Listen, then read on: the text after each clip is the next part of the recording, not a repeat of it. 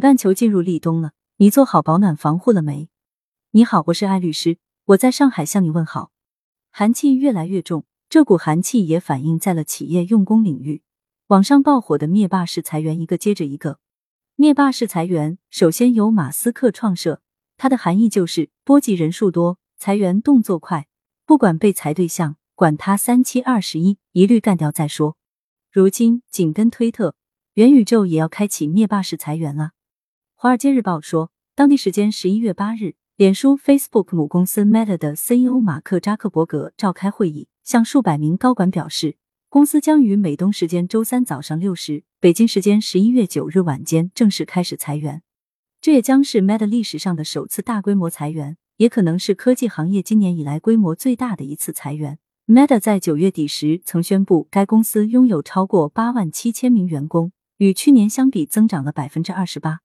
小扎表示，此次裁员规模很大，公司团队规模将缩减约百分之十三，超过一点一万名员工将被辞退，尤其是招聘部门和商业部门会受到影响。预计公司将在北京时间十一月九日下午七时左右发布裁员公告。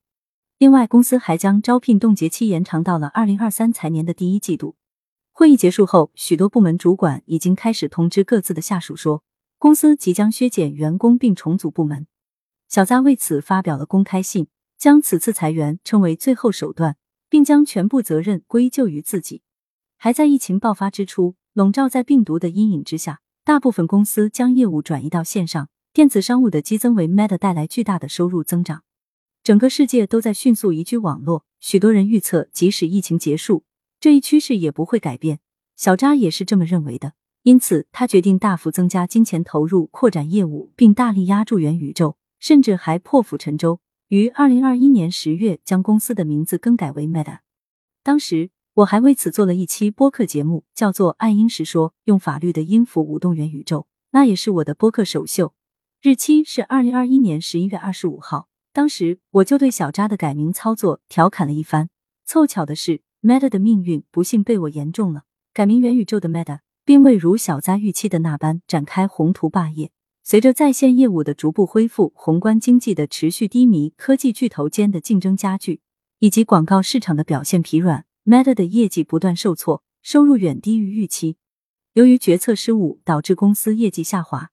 小扎对此直言：“我错了，我对此负责。”为了扭转现状，Meta 不得不削减整体业务成本，包括缩减预算、减少津贴、重组团队来提高效率。小扎表示。从根本上来说，公司的所有改变都是出于两个原因：一个是收入前景低于今年年初的预期，另一个是为了确保应用程序家族 （Family of Apps） 和现实实验室 （Reality Labs） 能够高效运营。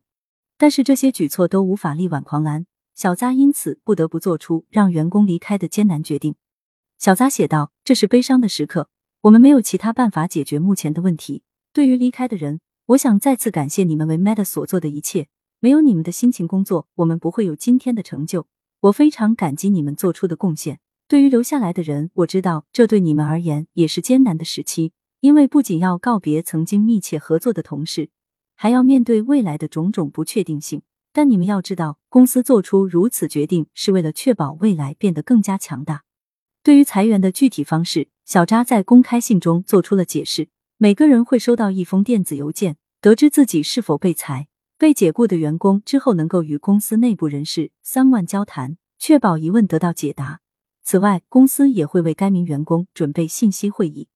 在美国地区，为了补偿员工，Meta 将支付十六周基本工资作为遣散费的一部分。此外，每位员工还会获得额外金额补贴，以员工的工龄计算，每一年工龄对应两周工资。这些员工还会获得至十一月十五日的限制性股票单位 （RSU）。六个月的医疗费用以及未支付的带薪休假。为了帮助员工解决就业问题，Meta 表示将与外部供应商 （external vendor） 共同提供三个月的职业支持，例如提供未公开的招聘机会。非美籍员工也将获得移民帮助。Meta 将邀请移民专家，根据员工及其家人的需要，帮助制定移民计划。在美国以外的地区，Meta 也将采取类似举措。小扎表示，公司将考虑根据当地就业法分别处理。本次裁员中，每个部门受到影响的程度不同，部分团队的裁员比例较大。但公开信中并没有详细说明裁员情况。在当日被解雇的员工将失去访问 Meta 系统的权限。小扎解释说，做出这个决定是因为要考虑敏感信息的访问量，未来 Meta 的招聘情况也将受到影响。小扎说，公司的招聘冻结期将延长到明年的第一季度，届时他将根据业务表现、运营效率和其他宏观经济因素，决定是否应该恢复招聘，以及在多大程度上放开招聘。此前，美媒报道说。Meta 中位数年薪为二十九万美元，约合两百一十二万人民币，算下来月薪就是十七万七，四个月的遣散费就接近七十一万元，这个数字还是非常有吸引力的。我都想被遣散了。有新闻说，在 Meta 工作了近三年的华裔影媒化名是在顺手刷个人邮件的时候得知自己被裁的。他说：“突然收到裁员通知，我很懵也很难受，我到现在都还在消化这个消息。”因为我不觉得自己会被裁掉，自己过去三年一直努力工作，原本以为自己应该是安全的。影媒此前所在的部门还是属于被小扎视为未来发展方向的现实实验室，英文全称 Reality Labs，是 Meta 今后力保的两大部门之一。这个部门被外界认为是元宇宙的烧钱黑洞，今年它累计已经亏损超过了九十亿美元。影媒说，他在二零一九年十二月入职时。公司只有大约四万七千人，但截至今年九月底，Meta 共有的员工已经超过了八万七千名，整整扩招了大约四万名。影媒在现实实验室的一个硬件部门任职，三年来他曾经转过一次小组。刚开始，他们团队里有一个经理，十个 IC 级个人贡献者 （Individual Contributor），这是一个比较合理的组合。但是后来，这个组合变成了一个管理者，七个经理，还有二十个左右的 IC。从他入职到现在，他所在的团队已经从十一人扩张到了将近三十人。因为说人变多了，办事流程也变复杂了，领导要求的 KPI 绩效指标也更高了，但是效率却降低了。Altimeter Capital 的首席执行官布拉德也是 Meta 的股东之一，他也曾发表公开信说，Meta 的员工人数过多，花销太大，而且效率太低，无法让投资者抱有信心。尹梅还认为。这次裁员与股票价格脱不了关系。如果不裁员，下个季度的财报可能更不好看，股票价格就会跌得更厉害。短期内既能减少开支，又能刺激股价涨回去的方法，就只剩下裁员了。从数据上来看，Meta 选择裁员这条路也的确是有些作用的。从公开资料来看，今年以来，Meta 股价累计跌超百分之七十，而受到这次裁员消息的影响，Meta 股价出现了大幅反弹。美国当地时间十一月九日。Meta 股价在盘前交易时段已上涨超过了百分之五，重新登上每股一百美元的台阶。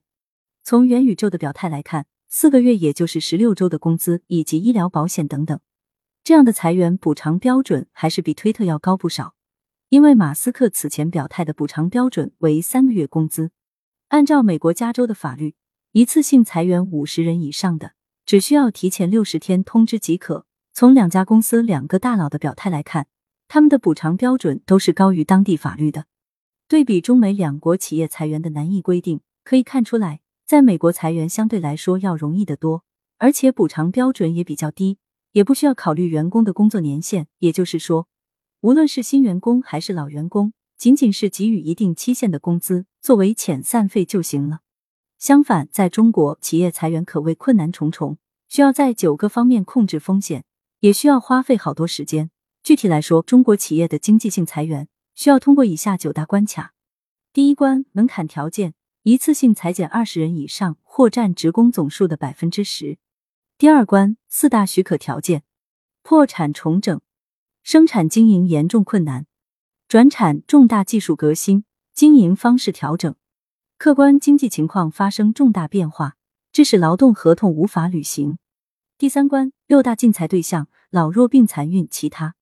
第四关优先留用四类人，一类是订立较长期限的固定期限合同的；第二类是订立无固定期限合同的；第三类家庭无其他就业人员，有需要抚养的老人或者未成年人。第五关说明情况受到两种限制：一是提前三十日，二是向工会或者全体职工说明情况。第六关听取意见，听取工会或者职工的意见。第七关行政报告。裁减人员方案要经过向劳动行政部门报告的程序。第八关经济补偿，数额为 n。前面有一期节目说过，n 代表的是一个月的工资，或者说是一倍的工资。如果经济补偿不成立，企业就要支付二 n 或者恢复关系。第九关优先招用的条件，一是裁员后六个月内重新招人，应通知被裁减的人员；二是在同等条件下优先招用被裁减的人。这么九大关卡通下来，你有没有觉得在裁员这个事上？还是我们这个中国特色的国家好一些呢？欢迎留言讨论，关注主播，订阅专辑不迷路。我是爱英是爱律师，我用法律解读生活，期待我们的生活有趣律动。寒气越来越重了，让我们共同祈愿天下无财。